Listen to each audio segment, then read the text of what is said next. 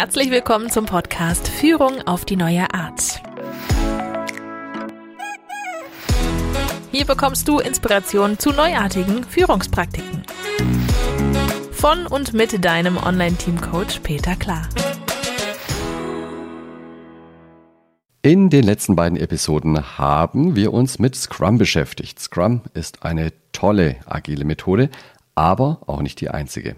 Das ist auch gut so, weil Scrum nicht für alle Anwendungsgebiete gleichermaßen geeignet ist. Daher möchte ich heute eine andere agile Methode hinterher schieben, Kanban. Software Kanban, um genau zu sein.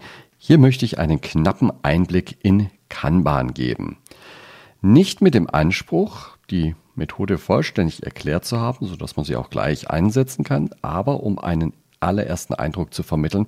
Auf dieser Basis kannst du dann entscheiden, ob Kanban oder eventuell doch Scrum für dich interessanter ist. Kanban kommt aus dem Umfeld der Produktionssteuerung. Schauen wir uns zunächst mal das Original an, wie das in einer Produktionslinie aussieht. Und danach übertragen wir das Ganze dann auf ein Umfeld außerhalb einer Massenproduktion. Kanban kommt im Übrigen aus Japan und bedeutet so viel wie Karte. Und zu den Karten kommen wir auch gleich. Im Kern geht es darum, Materialflüsse in der Produktion zu optimieren. Klassisch wird in einem Produktionsprozess der gesamte Materialbedarf zentral aufgenommen, geplant, bestimmt, koordiniert, bestellt und so weiter. Bei Kanban wird die Materiallogistik dagegen dezentral betrachtet. Die Mitarbeiterinnen und Mitarbeiter eines Produktionsschritts der ein Material benötigt, fordern genau so viel Material an, wie sie aktuell benötigen. Es wird also kein Material auf Vorrat angefordert und gelagert, sondern immer der aktuelle Verbrauch wird angefordert. Umgekehrt gibt es auch einen Produktionsschritt, der dieses Material ja erzeugt und dieser vorgelagerte Produktionsschritt darf nicht auf Halte produzieren, sondern muss genau die angeforderte Menge produzieren. So schließen sich da die Lücken und man hat kein unnötiges Material, das rumsteht und Geld kostet. So, und jetzt kann man sich überlegen, diese Prinzipien, die ziehen sich durch alle Schnittstellen in diesem Produktionsprozess an jeweils zwei Schritten, die aneinanderstoßen, gelten genau diese gleichen Prinzipien und damit wird in der gesamten Produktion Lagerhaltung vermieden und Material dezentral geregelt. Gut, soweit. Wie funktioniert jetzt die Steuerung der Materialanforderung? Jetzt kommen hier diese Karten ins Spiel, die der Methode auch den Namen gegeben haben. Das ist wirklich ganz simpel und auch irgendwie genial. Man hat einen Behälter, in diesem Behälter ist Material enthalten und zusätzlich noch eine Karte. Auf dieser Karte steht, was für ein Material ist das und auch die Menge drauf. Jetzt wandert dieser Behälter zu dem Produktionsschritt, wo das Material verarbeitet wird und benötigt wird. Bevor man jetzt das Material aus dem Behälter nimmt und damit arbeitet, nimmt man erstmal die Karte aus dem Behälter. Und diese Karte wandert zurück zu dem Produktionsschritt, in dem das Material erstellt wurde. Also einen Schritt zurück in der Prozesskette. Und dort löst die eingehende Karte die Produktion von genau einer Kiste mit diesem Material wieder aus. Und so wird wieder das Material für die nächste Runde sozusagen produziert, während die eine, äh, der eine Prozessschritt das vorhandene Material äh, verwendet und weiterverarbeitet, wird dann im Schritt davor wieder eine neue Charge aufgesetzt, die dann im nächsten Schritt verarbeitet werden kann. Das Prinzip ist also wirklich sehr einfach und deswegen auch irgendwie genial. Dadurch, dass das Material vor Ort immer genauso angefordert wird, wie es auch gerade verbraucht wird, ähm, hat man eigentlich nie größere Vorräte, die irgendwo rumliegen und man muss auch keine Puffer bauen, je nachdem, was für ein Material es sich handelt. Man stellt sich vor, wenn man ähm, in der Fahrzeugproduktion ist und ein LKW zum Beispiel produziert, naja, dann ist ja aus einem Produktionsschritt kommt ja ein LKW raus. Ne? Und dann, äh, wenn man den jetzt puffern müsste, dann nimmt der sehr viel Platz ab. Da bräuchte ich ganze Hallen, um nur die Puffer für die LKWs darzustellen. Und dadurch ergibt sich das. Und wenn in einer Produktion, in einem Produktionsschritt irgendwelche Dinge vorkommen, mit denen man jetzt vielleicht nicht unbedingt gerechnet hat und die man nicht geplant hat, irgendwas geht schief, naja, dann wird auch kein Material zusätzlich abgerufen und damit äh, setzt sich das auch in der Produktionskette sofort, dass eben nicht unnötiges Material bereitgestellt wird. Dadurch, dass alles ganz dezentral funktioniert, kann man sich auch eine zentrale Stelle, eine zentrale Verwaltung sparen, die dann diese ganze Planung äh, vorgenommen hat. In einer klassischen Produktion braucht man einfach nicht mehr. Soweit die Grundidee von Kanban in aller Kürze. Natürlich gibt es in der Realität, wenn man das in der Produktion anschaut, noch ganz viele Aspekte, die möchte ich hier aber einfach weglassen, die sind gar nicht wichtig. Jetzt kommen wir zu dem nächsten Schritt und wir versuchen Kanban jetzt an zu verstehen, wie man es zum Beispiel in einer Softwareentwicklung einsetzen kann. In der Softwareentwicklung habe ich ja kein Material und auch keine Behälter, die ich bewegen kann. Ähm, ja, und wenn ich versuchen würde, dort mit Karten zu operieren, dann lachen mich ja die Informatiker aus. Ne? Die werden immer fragen, kannst du mir das per E-Mail schicken oder irgendwie so. Also das funktioniert so nicht und dennoch kann man das Prinzip in seiner Grundfunktion äh, beibehalten. Es sieht nur ein wenig anders aus. So, wie das aussieht, möchte ich ganz kurz äh, erklären. Und auch hier lasse ich wieder die Details weg und beschränke mich auf das Grundprinzip von Kanban an der Stelle. Also in der Softwareentwicklung geht es nicht um Material, das sich bewegt wird, sondern um Anforderungen, die in Form von Anwendungsgeschichten, den sogenannten User Stories, beschrieben sind. Dabei beschreibt man in einem kleinen Szenario, wie sich das künftige System, das Software-System verhalten soll. Und diese User Stories werden in Scrum zum Beispiel, das haben wir schon gehört, im Product Backlog gesammelt. Aus dem Product Backlog wird dann der Sprint Backlog abgeleitet. Im Kanban habe ich das alles nicht. Bei Kanban arbeitet man mit einer sogenannten Kanban-Wand oder im Englischen ein Kanban-Board. Und dieses Board ist in Spalten unterteilt. Die rohen Anforderungen, die noch nicht weiter bearbeitet wurden, also die diesen Status Idee erst noch haben, die schreibt man in die Spalte ganz links auf das Board. Und grundsätzlich ist die Idee, dass diese Anforderungen nach und nach über das Board wandern, bis sie ganz rechts landen. Möglicherweise ist auch eine User Story etwas umfangreicher, dann ist auch klar, dann wird man die nochmal zerteilen in kleinere Arbeitsaufträge und schreibt dann die in die linke Spalte auf dem Kanban Board. So, am Ende stehen in der linken Spalte also die Arbeitsaufträge für das gesamte Team, das jetzt an diesem Board arbeitet. Und von links nach rechts schließen sich dann gemäß des Entwicklungsprozesses die ganzen Prozessschritte an. So, jetzt haben wir ganz links die Spalte mit den rohen Anforderungen und nach rechts schließen sich dann jeweils Spalten für jeden Schritt in der Entwicklung an, also bei der Softwareentwicklung jedenfalls. Ich kann auch natürlich Produktion dazu sagen, je nachdem, was treffender ist für dein Umfeld. Also in der Softwareentwicklung gibt es für jeden Softwareentwicklungsschritt dann eine weitere Spalte. Das heißt, in der Spalte ganz rechts schreibt man dann, ganz am Ende schreibt man dann die fertigen Arbeitsaufträge. Und im Prinzip bedeutet Fortschritt, dass ein Auftrag von links über die Spalten schrittweise nach rechts wandert. Das allereinfachste Kanban-Board sieht dann so aus, dass ich nur drei Spalten habe. Ganz links der Arbeitsvorrat, in der Mitte dann die Aufträge, die in der Bearbeitung sind und rechts die Aufträge, die bereits erledigt sind. Das ist auch ein schönes Startszenario, mit dem man einfach mal beginnen kann und dann, je nachdem, welche Erkenntnis man gewinnt, kann man schlicht und einfach später noch weitere äh, Spalten hinzufügen.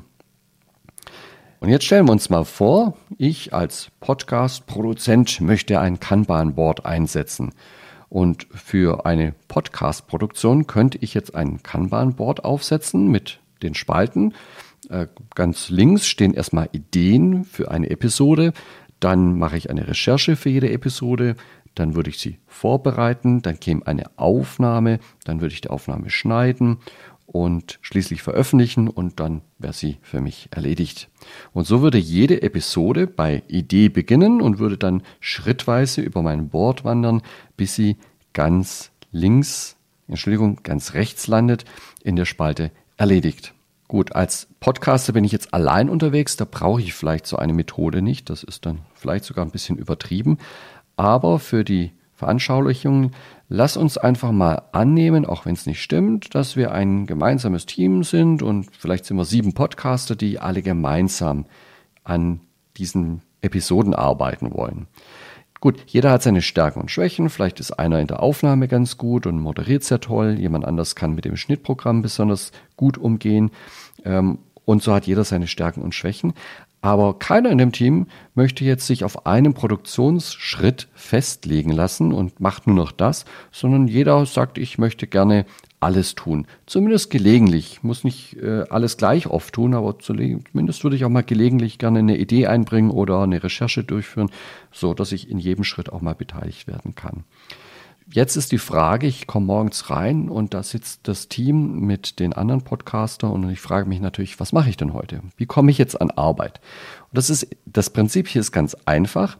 Ich schnappe mir einfach eine Episode, die noch nicht fertig ist und erledige für diese Episode den nächsten anstehenden Produktionsschritt. Wenn ich fertig bin mit diesem Produktionsschritt, dann lasse ich die Episode wieder los, gebe sie wieder frei, indem ich sie wieder auf das Kanban-Board zurückstelle und zwar in einer Spalte weiter rechts.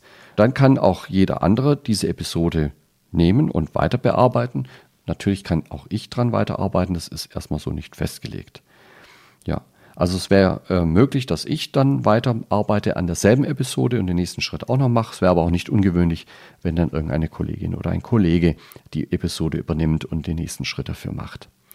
Wichtig ist also, die Episode gehört mir nicht. Ich habe auch keine spezielle Zuständigkeit für die Episode, sondern die Episode gehört dem gesamten Team. Jetzt haben wir uns in der Produktion natürlich überlegt, da wollten wir ja, dass das Material gleichmäßig in der Produktion fließt.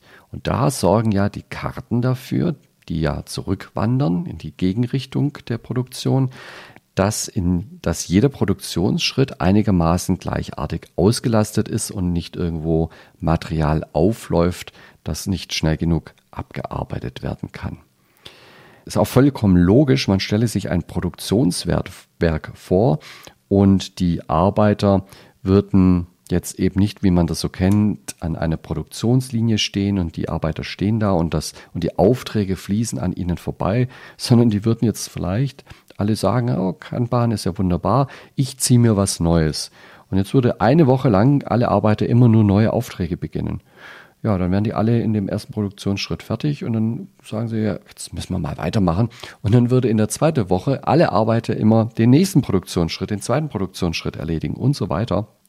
Ja, das wäre natürlich insofern ungünstig, weil man dann auch riesige Lager bräuchte, weil man eine große Halde mit diesen Zwischenergebnissen produziert. Eine ganze Wochenproduktion würde ja dann jeweils als Zwischenergebnis anliegen. Ja, und auch äh, davon abgesehen, dass man sehr lange äh, gar keine Rechnung schreiben kann, weil ja auch äh, sehr lange nichts rauskommt, bis alle Produktionsschritte tatsächlich durchlaufen sind.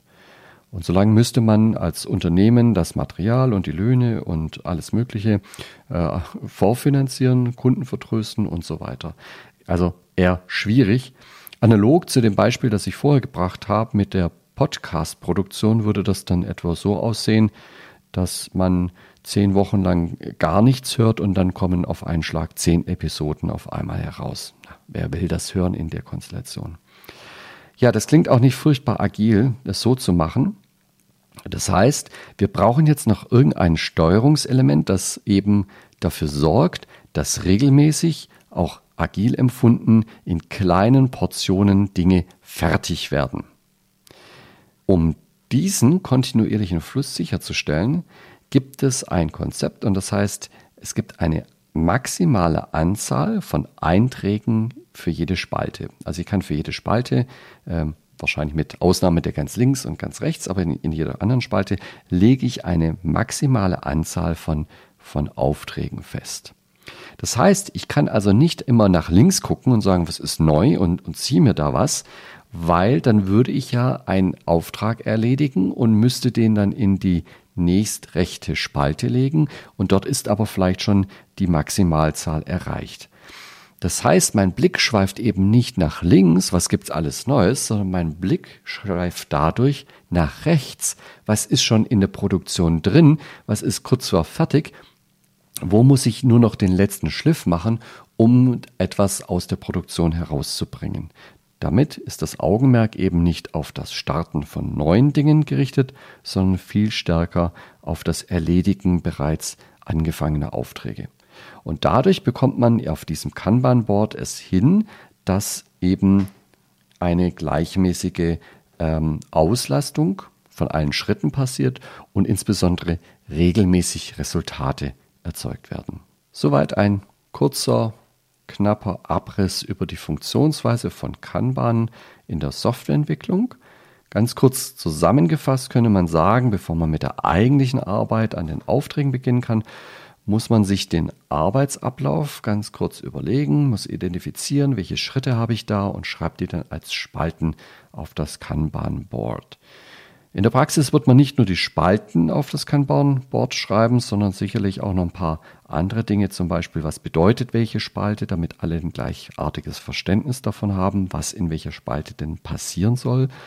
Und vielleicht gibt es auch irgendwelche Regeln und Kriterien, äh, die man noch festlegen möchte wann zum Beispiel ein Auftrag erst eine Spalte weitergezogen werden darf. Gibt es da ein Qualitätskriterium, das erfüllt sein muss? Solche Dinge würde man ebenfalls sich überlegen und auch auf dem Kanban-Board festschreiben. Spannend ist auch die Frage, wer wählt denn einen Auftrag zur Bearbeitung aus und nach welchen Kriterien wähle ich mir den nächsten Auftrag aus, den ich bearbeiten muss. Dies muss nicht alles gleich zu Beginn geregelt sein in einem umfangreichen Regelwerk. Das kann auch erst dann entstehen, wenn man eine Notwendigkeit für eine Regelung sieht. Das heißt, man kann da sehr einfach starten. Man muss nur regelmäßig reflektieren. Das immer wieder bei dem Thema Retroperspektive, um festzustellen, wo klemmt's denn? Und wenn ich dann etwas erkannt habe, dann muss ich vielleicht das Regelwerk erweitern. Ja, und erweitern heißt in dem Fall natürlich, ich muss mir erstmal ein Problembewusstsein haben und dann muss ich mir eine Regel äh, überlegen, die das vielleicht auch adressiert. Die muss ich dann mit den Beteiligten vereinbaren und ich muss ja auch aufschreiben, dass ja jeder sehen kann und auch jeder, der neu ins Team kommt, auch alte Regeln noch nachlesen kann. Das Schöne an dem Kanban-Board ist, dass wenn man jetzt die einzelnen Aufträge in die passenden Spalten des Boards einträgt, dann hat man immer eine Übersicht, was ist denn gerade wo und durch die Bewegung der Aufträge, die sich so täglich so von Spalte zu Spalte verschieben, erkenne ich auch den Fortschritt und den Lauf der einzelnen Aufträge. Durch das Festlegen der maximalen Anzahl von Aufträgen pro Spalte kann ich auch verhindern, dass viel zu viel angefangen und äh, quasi nichts mehr beendet wird. Das soll ja kein, kein schwarzes Loch sein, ein solcher Prozess. Ja, natürlich kann man auch noch weitere Parameter in so einem Kanban-Board beobachten. Wenn mich zum Beispiel die, Verweil, die Verweildauer eines Auftrags in der jeweiligen Spalte interessiert, das könnte, ich, könnte für mich interessant sein, um zu verhindern, dass einzelne Aufträge sich irgendwo festsetzen in einer Spalte und alle anderen Aufträge daran vorbeiziehen. Oder man könnte auch den Durchsatz an Aufträgen pro Woche bestimmen. Das könnte sehr hilfreich sein für Prognosen, wann denn die bekannten Aufträge, die man ganz links gelistet hat, erledigt sind und wann man dann spätestens neue Aufträge nachlegen muss. Ja, und diese Parameter lassen sich natürlich auch optimieren, sofern man entsprechende Messgrößen erhebt und beobachtet. Dazu ist das Kanban-Board da. Kanban, so wie ich es jetzt beschrieben habe, könnte man auch sehr klassisch einsetzen. Dann hätte man vielleicht sowas wie einen Teamverantwortlichen, einen, einen Projektleiter, einen Vorgesetzten, wie man auch nennen mag. Jemand, der verantwortlich ist, der dann auch die Aufgaben zuteilen würde, die Metriken und Regeln überwacht und ähm, ja, damit das ganze Team und die ganzen Fortschritte steuert und auch die Hauptverantwortung trägt. Das ist so nicht im Sinne von äh, Kanban für Softwareentwicklung. So, man möchte ja agil arbeiten und so richtig wird diese Methode erst agil, wenn sich alle Teammitglieder gemeinsam für das Geschehen auf dem Kanban-Board interessieren. In dem Sinn würde jedes Teammitglied sich also nicht nur mit der Abarbeitung der Aufträge äh, einbringen, vor allem nicht die Abarbeitung der eigenen Aufträge nur einbringen, sondern eben auch den Gesamtprozess betrachten und, ein und Verbesserungen, wenn irgendwo etwas nicht optimal läuft, einfordern und dann auch mitgestalten bei der Lösung.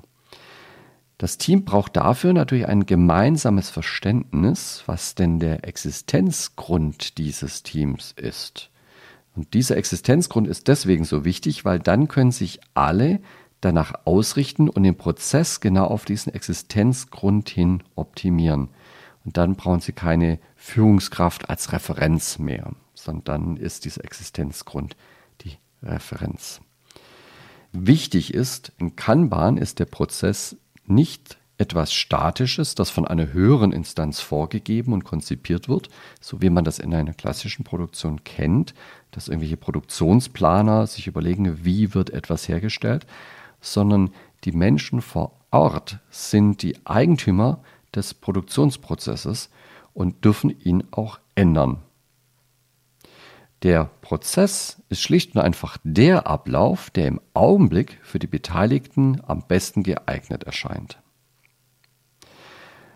Okay, ich hoffe, du hast ein einigermaßen Bild bekommen, wie Kanban in seinen Grundzügen funktioniert und was ich jetzt machen möchte, ist, ich würde gerne Scrum und Kanban noch vergleichen. Da gibt es einige Unterschiede und anhand der Unterschiede sollte es dir leichter sein zu entscheiden, welche der beiden Methoden besser für deine Problemstellung geeignet ist. Und ich starte einfach mal mit einer Betrachtung von Scrum. Scrum kann nämlich sehr viele Stärken ausspielen, wenn man ein zusammenhängendes Produkt erzeugen möchte. Vielleicht erinnerst du dich noch an die Produktvision, die wir diskutiert haben. Und ein erfahrener Product Owner, wie zum Beispiel der Jochen Lipowitsch, wird immer mit dieser Produktvision starten und die auch in den Mittelpunkt stellen. Also in jedem Sprint entsteht wieder ein Stück des Produktes und man nähert sich so nach und nach der gesamten Produktvision. Grundsätzlich kann man das auch mit Kanban machen. Aber in der Methode ist das so nicht vorgeschrieben. Das heißt, dort muss es sowas wie ein zusammenhängendes Produkt nicht geben. In Kanban könnte jeder Auftrag auch etwas völlig Eigenständiges sein. Wichtig ist nur, dass es dort einen Prozess gibt, dem jeder Auftrag folgt. Und genau hier kann Kanban sehr viele Stärken ausspielen, nämlich dann, wenn alle Aufträge immer den gleichen Schritten folgen. Wenn man das schon ahnt, dass das so ist, aber diese Schritte vielleicht noch gar nicht benennen kann, dann kann man auch mit dem allereinfachsten Kanban-Board beginnen. Drei Spalten, ganz links neu, in der Mitte in Arbeit, ganz rechts fertig. Damit startet man und fügt einfach dann weitere Spalten hinzu, wenn man sie erkennt, dass sie notwendig sind. Und da muss man sich gar keinen Kopf machen, diese Prozessschritte zu konzipieren oder sich vorher den Prozess komplett zu beschreiben, sondern ja, wahrscheinlich drängen sich einem diese Schritte im Laufe der Zeit einfach auf, weil man erkennt, dass es sinnvoll ist, diesen Schritt tatsächlich noch herauszutrennen. Oder auch umgekehrt, ja, man hatte vielleicht etwas, man, man, man dachte, man kann besser steuern, wenn man einen bestimmten Prozessschritt herausgetrennt hat und es stellt sich heraus, man braucht es gar nicht und dann kann man diese Schritte auch wieder zusammenfassen. Ja, ein sehr großer Unterschied zwischen Scrum und Kanban besteht in der Taktung, die wir in Scrum gesehen haben durch die sogenannten Sprints. Ja, ein Sprint ist immer gleich lang und das Team schätzt die Menge an Arbeit, die sie sich in dem aktuellen Sprint dann vornehmen wollen. Und für die Dauer des Sprints werden keine Änderungen vorgenommen an dem Umfang, der jetzt drinsteckt und auch keine neuen Anforderungen aufgenommen. Das heißt, ähm, am Anfang des Sprints ist noch alles äh, fließend und mit Sprintbeginn wird das dann festgeschrieben und dann wird genau dieser Sprint, dieser Umfang umgesetzt. Ja, in der Praxis ähm, passiert da auch häufig Dinge, aber der, von der Methode her ist die Idee, dass während des Sprints keine Änderungen, keine neuen Anforderungen zugelassen sind. Das ist dann erst im nächsten Sprint möglich. Logischerweise muss man dann auch alle Aufträge so klein aufteilen, dass sie in einem Sprint gut erledigt werden können. Wenn ich etwas habe, was vom Umfang her mehr Zeit benötigt als ein Sprint, dann funktioniert das in Scrum schon gar nicht mehr. Und da ist auch wieder ein Unterschied zu Kanban. Da gibt es ja diese Sprints nicht. Die Arbeit fließt kontinuierlich durch die Spalten auf dem Kanban-Board. Das macht die Arbeit und die Abarbeitung natürlich flexibler. Auch die Aufträge können sehr unterschiedlich sein in ihrer Größe. Man muss nur aufpassen, wenn man diverse äh, Kennzahlen erhebt, zum Beispiel eine Durchlaufzeit und die Aufträge sind sehr unterschiedlich groß, dann sind diese Durchlaufzeiten nicht mehr vergleichbar und verlieren dann an Aussagekraft. Aber grundsätzlich können die Aufträge in Kanban auch sehr unterschiedlich in ihrer Größe sein. In Kanban gibt es damit auch kein Sprintende und deswegen auch keine echte Aussage über einen möglichen Fertigstellungstermin für einen gewissen Auftrag. In, in Scrum ist es einfach, ich packe etwas in den Sprint rein und damit steht ja auch die Aussage im Raum am Ende des Sprints, wollen wir das fertig haben. Das ist jetzt keine Zusicherung, keine, kein Versprechen, aber es ist mal zumindest eine Aussage, mit der auch ein Kunde erstmal was anfangen kann. Ja, es gibt immer Ausnahmen, aber grundsätzlich äh, ist ja das Team auch gewillt, das zu erledigen. Bei Kanban gibt es das so nicht. Es gibt dann auch bei Kanban erstmal eine, keine natürliche Rhythmik, in der man zum Beispiel sowas wie eine Retroperspektive durchführen kann. Das ist sehr empfehlenswert. Die Rhythmik ergibt sich aber erstmal nicht aus der Methode von Kanban. Da muss man sich dann einfach in den Kalendern alle drei Wochen irgendwie einen Termin blocken, wo man es dann tut. Noch ein Unterschied ist mir aufgefallen. In Scrum gibt es ganz klare Rollen. Wir haben den Scrum Master, wir haben den Product Owner und wir haben das Development Team. Die sind vorgegeben von der Methode und die sind immer gleich. In jedem Scrum, in jeder Scrum-Implementierung gibt es diese Rollen. Damit ist auch Scrum logisch gesehen etwas, was äh, für die Erstellung eines Produktes durch ein Team angedacht ist. Also eine teamübergreifende Zusammenarbeit über mehrere Scrum-Teams ist jetzt in Scrum selbst gibt es andere Frameworks, die das beschreiben, aber in Scrum selbst ist das erstmal nicht enthalten. Und was man auch berücksichtigen muss, wenn ein Team ein Produkt erstellt, ist auch vollkommen klar, dass alle notwendigen Kompetenzen und Expertisen für diese Erstellung des Produktes in diesem Team vorhanden sein müssen. Also ich muss alle äh, Fachexperten, die es braucht, um dieses Produkt äh, zu erstellen, auch in das Team reinpacken, sonst ist ja das Team nicht in der Lage, das Produkt überhaupt zu erzeugen. In Kanban kenne ich all diese Einschränkungen bezogen auf Teams nicht. Ähm, ein Board kann von einem Team genutzt werden, ja, kein Thema. Genauso wäre aber denkbar, dass äh, man die einzelnen Spalten jeweils einem Team zuordnet oder man könnte das gesamte Kanban-Board nehmen und könnte dort Zeilen markieren und sagen, so, jedes Team hat eine Zeile und die Aufträge vom Team A, die stehen eben in der obersten Zeile, die vom Team B in, in der zweitobersten Zeile und so weiter. Ja? Also das sind sehr viele Dinge denkbar, wie man auch auf einem Scrum-Board die Zusammenarbeit von mehreren Teams darstellen kann. Also genau genommen sagt nämlich Kanban nichts über die Verteilung auf irgendwelche Teams auf, sondern sagt nur etwas über einen Prozess aus. Und wenn alle diese Teams an einem Prozess arbeiten, dann passt das auch sehr gut zu Kanban. Jetzt kannst du überlegen, welche der Methoden auf deine Problemstellung besser passt. Wenn es dir schwerfällt, den immer gleichen Prozess von Aufträgen zu finden, dann könnte das ein Hinweis sein, dass du mit Scrum besser klarkommen kannst. Und umgekehrt, wenn es dir schwerfällt, diese Iterationen, die immer gleich groß sein sollen, einzuführen, dann könnte es auch wiederum ein Hinweis sein, dass vielleicht Kanban die bessere Wahl ist. Vielleicht passen auch beide Methoden überhaupt nicht oder in Teilen nicht. Da gilt wie immer, nimm was dir hilft. Experimentieren, mischen, äh, zusammenbauen, weglassen, experimentieren, alles ist erlaubt. Die Herausforderung lautet ja nicht, die Methode mustergültig umzusetzen, sondern die Kundenprobleme zu lösen. Und falls eine Methode nicht so richtig zündet, dann ändere sie, ergänze sie oder schwenkt vielleicht auch einfach mal um auf eine andere Methode. Es gibt tatsächlich viele Softwareentwicklungsteams, die zum Beispiel mit Scrum begonnen haben und dann auf Kanban umgeschwenkt sind. Auch in die Gegenrichtung gibt es Beispiele, Teams, die mit Kanban gearbeitet haben und dann auf Scrum gewechselt haben. Also möglicherweise ändert sich ja auch die Charakteristik deiner Problemstellung und dann ist ohnehin notwendig, die Methodik nochmal zu überlegen. Ja, in diesem Sinne wünsche ich dir Mut und Experimentierfreude mit den agilen Methoden. Da darf ich auch nochmal den Jochen Lipowitsch äh, aus der Episode über die Werte von Scrum zitieren. Man braucht bei der Einführung die Haltung, dass Scheitern zum Einführungsprozess dazugehört und dass man daraus lernt. Fail fast, learn fast. Ich hoffe, ich konnte dir ein wenig Lust machen, Agilität in deinem Umfeld umzusetzen. Und das war's für heute. Ich checke jetzt aus, sage Tschüss und bis zum nächsten Mal. Das war Führung auf die neue Art mit deinem Online-Team-Coach Peter Klar. Willst auch du ein starkes Team entwickeln? Auf peterklar.de findest du noch mehr Inspirationen, wertvolle Informationen sowie nützliche Werkzeuge. Also schau gleich vorbei auf peterklar.de.